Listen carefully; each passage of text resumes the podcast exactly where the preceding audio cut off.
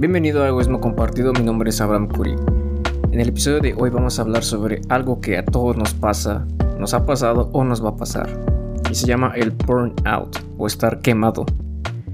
¿Alguna vez te ha pasado que estás trabajando mucho en un proyecto o tu trabajo o la que sea tu principal fuente de ingresos para luego darte cuenta que la estás alienando, es decir, que la estás evitando, estás haciendo todo lo posible para no trabajar, para no seguir con cualquier excusa que viene siendo buena.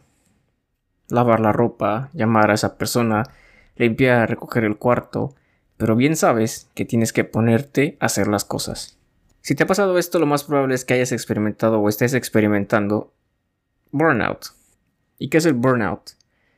El burnout es un término acuñado por el psicólogo Herbert Freudenberg en 1970 y lo utilizaba para describir las consecuencias de las personas que trabajan con otras personas, en este caso doctores, para describir la situación en la que se encontraban después de haber ayudado a muchas otras personas, lo cual es muy noble, pero a largo plazo, estos profesionales de la salud acaban exhaustos e incapaces de seguir adelante.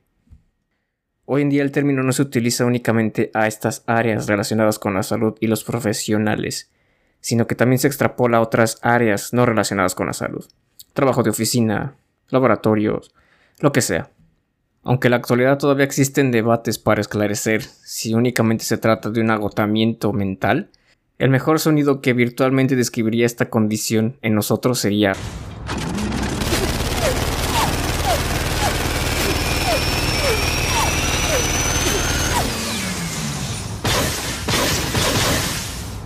El agotamiento es considerado como una respuesta normal ante altos niveles de estrés y no se limita al agotamiento físico, sino que también se extiende hasta un drene de energía e indiferencia hacia las cosas que sabes que tienes que hacer. Además del agotamiento y como habíamos dicho en un principio, el alienar tus actividades relacionadas con el trabajo, también lo puedes ver cuando tu desempeño no es el mismo. Te encuentras apático, indiferente si sale bien o sale mal, y cuando sale mal te preocupas porque sabes que generalmente lo puedes hacer hasta con los ojos cerrados. Te justificas diciendo que le pasa a cualquiera, pero lo repites una y otra vez, entonces ya es cuando te tienes que preocupar. Y es inevitable que estos síntomas, si no se controlan o se mitigan, se conglomeren y te generen dolores de cabeza o dolores de estómago. Y en una sociedad donde se glorifica el trabajo desmedido y la productividad masiva, sin recompensa alguna o incentivo alguno para ser mejor, en pocas palabras te pagan lo mismo si haces más, no le debería extrañar a nadie que muchos nos encontremos quemados. Llegas al punto en el que te vuelves muy bueno en tu trabajo, aprendes a cometer errores, cometes más errores, los pules, evolucionas y haces más eficientes todos los procesos de tus actividades laborales. ¿Qué pasa en algunos contextos? Te exigen más, te piden que seas más productivo. Y puede que puedas al principio, puede que dobles esfuerzos, hagas mayor trabajo en una cantidad menor de tiempo, y lo peor es que te lo van a seguir pidiendo. Y si eres de esas personas súper motivadas que no toman la mentalidad de tirar la toalla cuando las cosas se ven difíciles, lo más probable es que acabes quemado. Porque tienes un límite, eres humano, tienes un cuerpo que es finito y que decae, así que obviamente vas a necesitar descanso. Y el problema con las políticas de trabajo es que no incentivan esto. Es decir, te piden más, te piden más, pero sin ningún propósito claro y sin ánimos de meterme en los ámbitos salariales, tú vas a seguir ganando lo mismo. No hay nada de malo en esto. Hay gente que lo disfruta, trabajar bajo presión, duplicar, cuadriplicar niveles de productividad para hacer el mismo trabajo en menos tiempo. Pero hay gente que no. ¿Y qué pasa con ellos? ¿Son unos raros? ¿Son unos débiles? ¿Personas sin carácter que tiran la toalla ante cualquier adversidad? Posiblemente pero es muy diferente no poder lidiar con fechas de entrega ridículamente cortas a no tener carácter para afrontar las adversidades en la vida, lo cual se refleja no únicamente en el trabajo, sino fuera de él. En el campo médico es aún debatido si el burnout es una enfermedad diagnosticada, ya que si vas al médico y le dices cómo es tu estilo de vida y le mencionas características de tu trabajo, lo más probable es que te digas que estés estresado, y el burnout es un reflejo de un estrés prolongado a lo largo del tiempo. Ahora, pongamos dos escenarios. Si eres una persona que trabaja por su cuenta, o que gana en función de lo que crea, o trabaja en función de resultados, no estás exento de sufrir burnout. Porque no te creas esta máxima que dice, si encuentras el trabajo que te gusta, jamás trabajarás por el resto de tu vida. Algo así, pero mal parafraseado.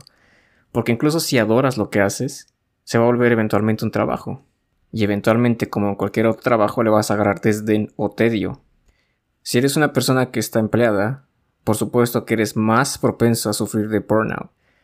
Porque puede haber un conjunto de factores que gatillen esta respuesta en ti. La falta de control, cuando no tienes habilidad de tomar decisiones o cuando no tienes influencia directa en las decisiones que te van a repercutir a ti, cuando bien sabes que deberían.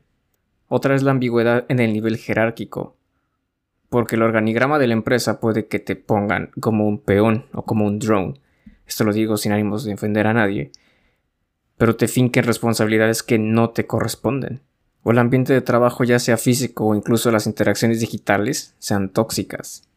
Y tóxico y tóxica son adjetivos que se han añadido recientemente a otros para dar la connotación de que algo es nefasto u horrible, sobre todo con relaciones o interacciones humanas. Y estas no están exentas en el trabajo. Cuando decimos tóxicas son personas que te quitan energía, que no te aportan nada, que te drenan emocionalmente y que te dejan exhausto mentalmente.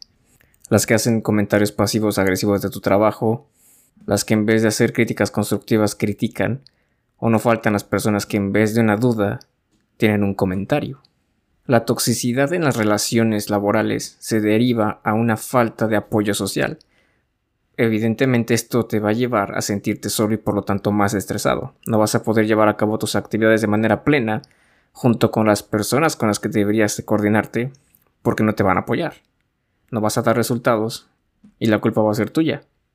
Y una de las razones universales por las que se crea el burnout es el imbalance, o la falta de balance más bien, entre la vida y el trabajo. Podemos jactarnos de ser personas muy trabajadoras, disciplinadas, constantes, pacientes y persistentes, pero también hay que admitir que el trabajo nos drena también. Nos saca energía para poder convivir con nuestros amigos, con nuestra familia, con nuestra pareja. Todo en aras de un mejor futuro cimentado hoy. Pero lo que estás haciendo hoy es trabajar y no estás cimentando nada para alcanzar ese futuro. Todo malo hasta ahora.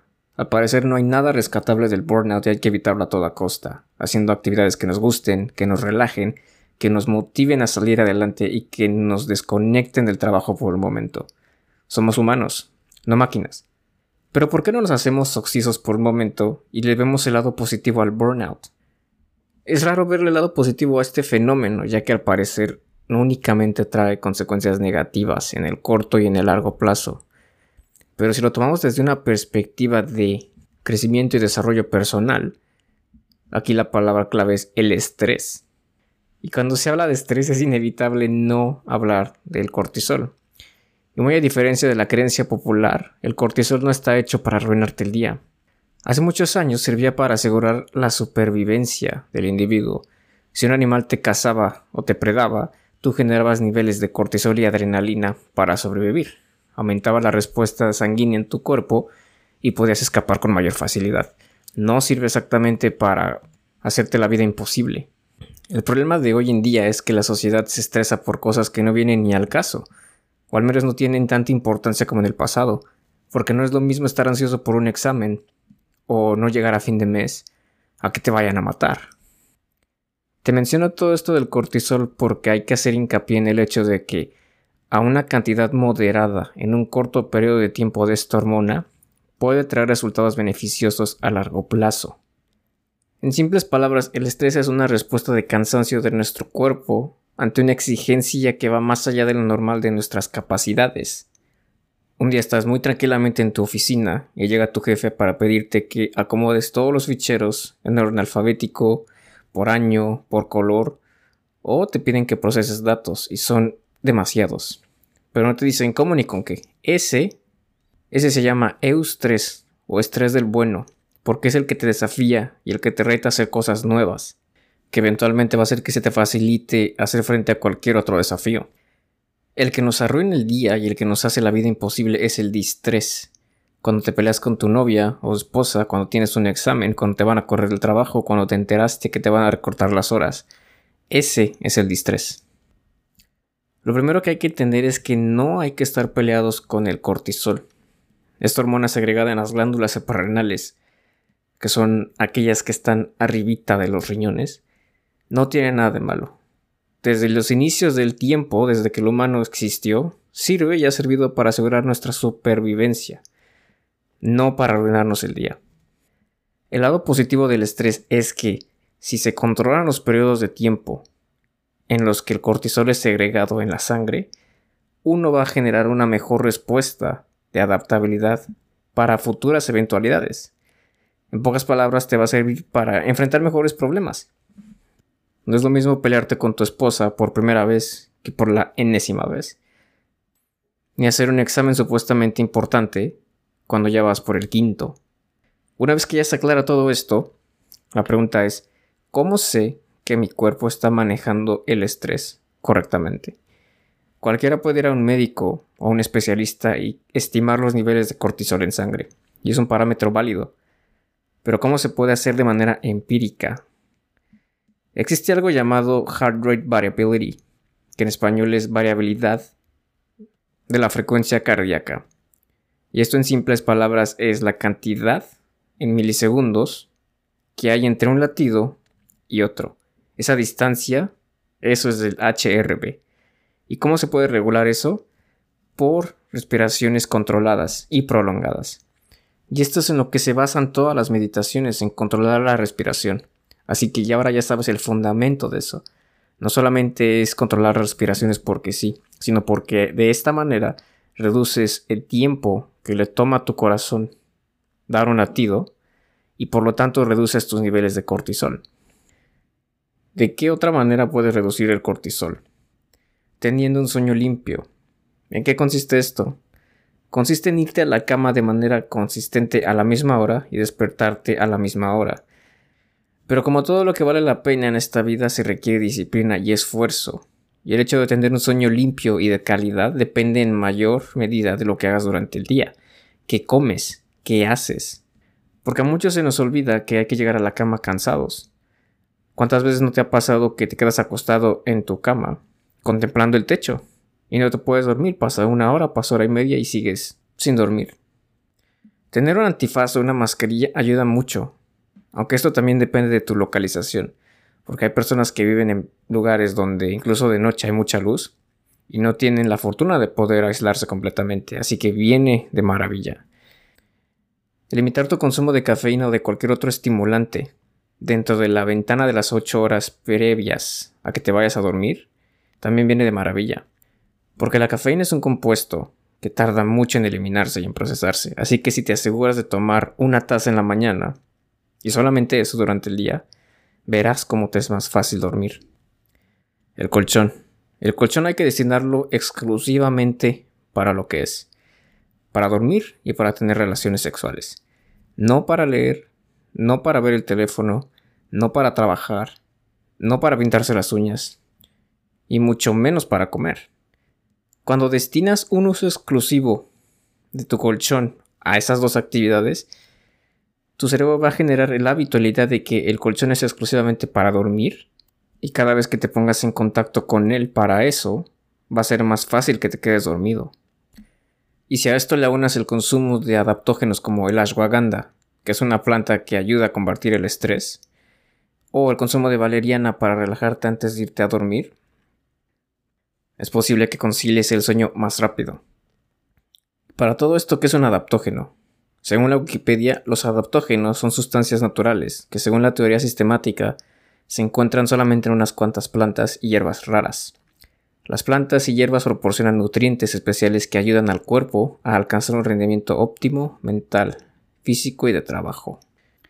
¿Y qué historia sistemática? No lo sé y por el momento no lo quiero averiguar. Lo único que debes de entender es qué es un adaptógeno. Ahora, vámonos a algo todavía más sencillo para reducir los niveles de estrés y así evitar el burnout. Tener un cuaderno o una libreta donde anotes de todo. Viene siendo más práctico tener una libreta donde anotes muchas cosas que destinar una libreta para cada cosa. Me explico. Puedes tener una libreta de ideas, una libreta donde anotes las cosas que tienes que hacer al día siguiente, una libreta donde anotes tus sueños, tus emociones, lo que comes, porque así matas a varios pájaros de un tiro. te vuelves más organizado y todo lo que le puedas asignar un número o una métrica lo puedes controlar. Y si no te interesa asignarle una métrica a ciertos parámetros diarios, lo que puedes hacer es escribir las cosas por las que estás agradecido. ¿Te has puesto a pensar alguna vez que das por sentado muchas cosas que tienes? Llámese una cama, tienes una casa, tienes familia, tienes salud. Espero que la tengas. Eso depende enteramente de ti. Tienes trabajo, tienes amigos, tienes familia. Y solamente porque se te presentan de manera constante en tu vida, las das por sentadas. Es muy fácil de sensibilizarse a algo o a alguien cuando los tienes presente. Y por lo tanto es muy fácil tomarlo por garantizado o darlo por hecho. Así que tómate un momento para pensar en esas cosas. También viene bien descargar todas estas emociones y o pensamientos, no únicamente para saber cuándo fue que te sentiste así, sino para descargarse, porque resulta extenuante rumiar una idea, sobre todo negativa o emoción, de manera constante en tu mente. Sobre todo cuando estamos apegados a una persona o a un evento, sobre todo los traumáticos, porque son los que más perduran. Y al menos si no tienes a nadie con quien hablar, recuerda que el papel no te va a juzgar. Y es curioso porque si te pones a pensar, cuando trabajas en restaurantes o en servicios donde se atienden a numerosos clientes, es muy fácil acordarse de las cosas malas que te dicen. Es más fácil acordarse del cretino que te dijo esto no me gustó, quiero hablar con tu gerente y cosas así que no estaban dentro de tu control. Pero es muy fácil olvidarse de la señora que te dijo que tengas un buen día o del señor que te dijo gracias, brindas un excelente servicio. Esto cuando estamos hablando de restaurantes. Y si no, velo en tu vida diaria. ¿Te acuerdas más del sujeto que se te cerró en la calle? ¿O de la persona que te insultó? ¿O no sé, de que te rompieron el vidrio en tu automóvil? Pero se te olvida muy fácilmente aquel cumplido de esa señora que te dijo que hoy te veías muy bien, por ejemplo. O se te olvida y pasas por alto que hoy tu jefe te dijo que hiciste un excelente trabajo. Lo bueno de tener un diario o una libreta a la mano donde escribas todo lo que te pasa o sientas es que evitas el lastre que representa tener ese pensamiento en la mente y por lo tanto es una manera muy sutil de relajarse y por lo tanto evitas el burnout. Y si a esto le sumas todas las actividades que ya hemos mencionado anteriormente, es más fácil que te relajes. Si estás indeciso por optar qué libreta comprar o qué libreta usar, lo primero que tienes que tener en cuenta es que si ya tienes una a la mano, utiliza esa, no te compliques. De lo contrario, opta por una libreta que sea pequeña, de bolsillo. ¿Por qué pequeña? Porque así evitas el sentimiento de estar abrumado cuando tengas que empezar a escribir. Te quitas de encima esta lata de tener que llenar toda la página. Recuerda que menos es más. Si todo esto falla, lo mejor es canalizarte con un experto, con un profesional, con un psicólogo o un psiquiatra para que esta persona te pueda brindar apoyo de manera especializada. Y así te evitas consejos de gente que no sabe. Vas directamente con esa persona y en su defecto podrá medicarte, pero siempre va a ser bajo la supervisión de alguien que sepa. Al parecer no le podemos sacar nada positivo al burnout, ya que únicamente trae consigo consecuencias negativas a nivel físico, mental y emocional. ¿O si podemos sacarle algo positivo? Cuando pones en práctica estas actividades y mejor aún si las haces hábitos, ¿qué es lo que viene después del burnout? La otra cara de esta moneda es que aprendes a controlar mejor tus emociones, lo que irremediablemente te va a llevar a tomar mejores decisiones en la vida. Si no has escuchado cómo hacer estas dos cosas, te recomiendo mis dos episodios anteriores en este mismo podcast. Una vez que tienes mastereadas tus emociones, la vida se vuelve virtualmente más fácil y por ende vas a poder llevar a cabo mejor tus actividades. Y lo que quiero que te lleves como el pináculo de toda esta plática es que vas a mejorar de manera significativa tu capacidad de resiliencia, es decir, la manera en la que enfrentas las adversidades de la vida. Toda esta charla que acabo de tener yo contigo es para que entiendas que si no tienes adversidades, que si no tienes dificultades, que si no tienes obstáculos que sortes, vaya, si no tienes ninguna enfermedad en el transcurso de toda tu vida, si te pones a pensarlo desde una perspectiva de espectador, Vaya vida más aburrida. Qué aburrido es el cuento. Naciste y te moriste y no pasó nada en medio. Y ahora, si lo ves desde un punto de vista como la persona que está sufriendo o viviendo eso, no solamente vas a tener historias que contarles a tus nietos o a tus hijos o a tu pareja incluso, sino que inevitablemente te volverás una persona más sabia y más madura. Así que te deseo muchos golpes y mucha adversidad para que madures, porque la vida, si es tranquila, se vuelve muy aburrida. Para concluir quiero dejarte con esto. El descanso es crucial para el progreso, pero el progreso, si no se registra, es elusivo. Y bien, esto ha sido todo por el episodio de hoy. Te agradezco mucho tu tiempo y tu atención. Que tengas un excelente día, viaje o entrenamiento. Nos vemos en la que sigue.